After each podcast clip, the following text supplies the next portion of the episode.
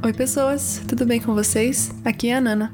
Faz um tempinho já que eu não apareço aqui sozinha para conversar com vocês, né? Os dois últimos episódios foram conversas bem longas com convidados por quem eu tenho um carinho e amizade imensos. Mas hoje eu vim aqui colocar mais um pouquinho do meu coração para vocês nesse podcast. E eu já vou avisando que o episódio de hoje me tirou algumas lágrimas enquanto eu preparava, porque esse tema é algo que quebranta muito meu coração e eu espero não chorar tanto gravando esse episódio. Bem, Oséias é talvez o meu livro favorito da Bíblia. E eu devo isso a um amigo, o André. Dé, eu não sei se você ouve meu podcast, mas eu vou te enviar e caso você ouça, eu tô com muita saudade. Aqui eu tô sempre falando de como as nossas vivências nos moldam e nos acrescentam na vida. E uma vez, quando eu voltava de uma viagem com o André, ele veio me falando sobre Oséias, que na época era um livro da Bíblia que eu conhecia muito pouco, não tinha dado muita atenção para ele. E a forma como o André expôs a história de Gomer me tocou muito. E assim que eu cheguei em casa, eu peguei minha Bíblia e devorei o livro de Oséias. Desde então, Deus usa muito essa história para quebrar meus próprios conceitos, medos, vontades e entender o amor dele. Oséias era um profeta cujas palavras eram centralizadas na aliança de Deus com Israel. E um símbolo muito forte a respeito de uma aliança é o casamento. E nos capítulos 1 a 3 desse livro, nós lemos a história do casamento de Oséias e Gomer. História essa que é uma perfeita analogia da mensagem que Oséias prega nos capítulos posteriores do seu livro, sobre o amor de Deus por Israel, mesmo diante da infidelidade dela. Desde o início do livro, nós ficamos sabendo que Deus ordenou Oséias se casar com uma prostituta, relacionando essa mulher com a nação de Israel. E algo que sempre começa me quebrando quando eu leio Oséias é que ele poderia ter reclamado. Ele poderia ter pedido a Deus que não se casasse com alguém assim, mas ele não fez. Oséias simplesmente obedeceu, assim como o servo de Isaías 53. A Bíblia prossegue nos contando que ele e Gomer, sua esposa, tiveram filhos e seus nomes eram referências às palavras, às profecias que Deus tinha para o seu povo. E é quando chegamos no segundo capítulo que lemos a exposição que Deus faz do coração de Gomer e, consequentemente, de Israel. Ficamos sabendo que, apesar de ter se casado, Gomer voltou aos antigos hábitos da prostituição, maquiagem em excesso, seios à mostra, à procura dos amantes que lhe pudessem oferecer coisas materiais. Ela trocou seu marido por aquilo que ela cria ser melhor para si, até que ela percebe que se perdeu. Ficou abandonada publicamente em sua nudez. Então Oséias vem, a retira das imundícies das ruas, comprando-a de volta e entregando todo o seu amor.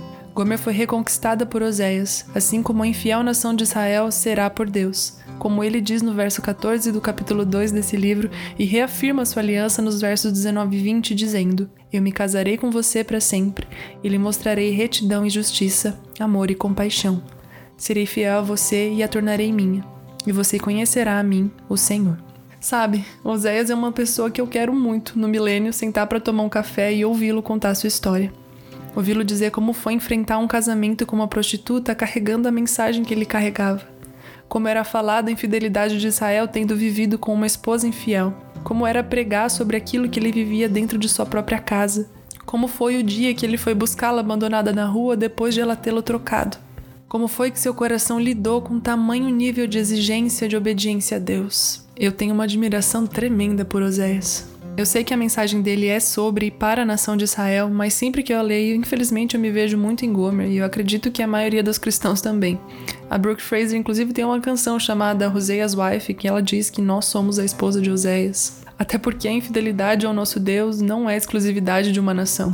Mas é bastante doloroso perceber uma identificação com alguém que não reconheceu que era amado. Gomer percebe que Oséias lhe tinha amor quando o troca pelas vãs paixões, quando tudo ao seu redor já desabou. Quantas vezes nós ainda precisaremos passar pelo mesmo que ela passou para aprender a reconhecer o amor de Deus? Os Arrais têm uma canção chamada Jardim.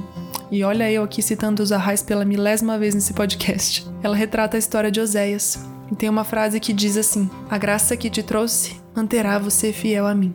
Não fomos nós que primeiro alcançamos Deus em algum momento, mas Ele nos concedeu sua graça e hoje nós temos o privilégio de poder nos achegar.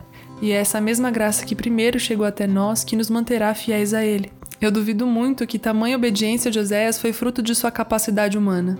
Isso foi fruto da graça de Deus.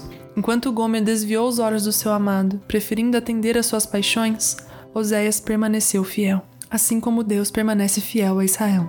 Há um tempo, Deus vem me ensinando a ser amada por Ele, para que eu aprenda a reconhecer seu amor e não fuja como Gomer fugiu. Mas para reconhecer algo, eu preciso primeiro conhecer, experimentar e viver. Oséias não se tornou conhecido de Gomer, ele se casou com ela, eles tiveram filhos, se tornaram íntimos. O caminho para reconhecer o amor de Deus é a intimidade com Ele. Não faz sentido dizer que eu creio em algo que eu não conheço. E é por isso que a infidelidade é tratada como idolatria, porque por não reconhecer o amor de Deus, eu o troco por qualquer coisa que eu já conheço. Inclusive, nesse mesmo livro, nos capítulos em que Oséias está profetizando sobre Israel, ele fala de diversas maneiras diferentes que eles precisam se voltar para Deus, conhecê-lo, até que no capítulo 13, no verso 4, Deus diz através dele: Todavia sou o Senhor teu Deus, desde a terra do Egito. Portanto, não conhecerás outro Deus além de mim porque não há Salvador senão eu. Oséias expõe o nosso coração idólatra simplesmente falando sobre quem Deus é, e então nos faz perceber que a infidelidade é fruto do nosso próprio desinteresse em Deus. Quando paramos para pensar que somos a noiva de Cristo, o nosso desinteresse por Ele deveria nos incomodar. Deus nos conhece e, ainda assim, sabendo da nossa infidelidade, Ele não desiste do casamento. Sempre que eu leio esse livro, Deus me lembra quão pouco eu ainda o conheço e o quão perto estou de trocá-lo pelas minhas paixões. E ao mesmo tempo, ele me lembra da sua fidelidade, me lembra que ele não muda. Ele me inspira pela obediência de Oséias e me dá o entendimento e a responsabilidade de me dedicar a conhecê-lo mais. Deus nunca mudará. Ele é o Alfa e o Ômega, o princípio e o fim, nosso noivo e Salvador. Somos nós que precisamos mudar, destruir os nossos ídolos e fixar os nossos olhos naquele que nos buscou imundos, nus e abandonados quando o trocamos. Bem, é isso. Vocês sabem, quando sou só eu, os episódios são mais curtos. Eu espero que essa conversa tenha te abençoado de alguma forma, te feito pensar e te encorajado a amar mais o Senhor. Se algo assim aconteceu, compartilhe esse episódio nas suas redes sociais, me marca, me manda uma mensagem, enfim. Eu gosto muito de poder conversar sobre as coisas que Deus coloca no meu coração para gravar cada podcast. Que a graça de Deus te constranja nesse dia a amá-lo mais. Até o próximo episódio. Um beijo e um queijo.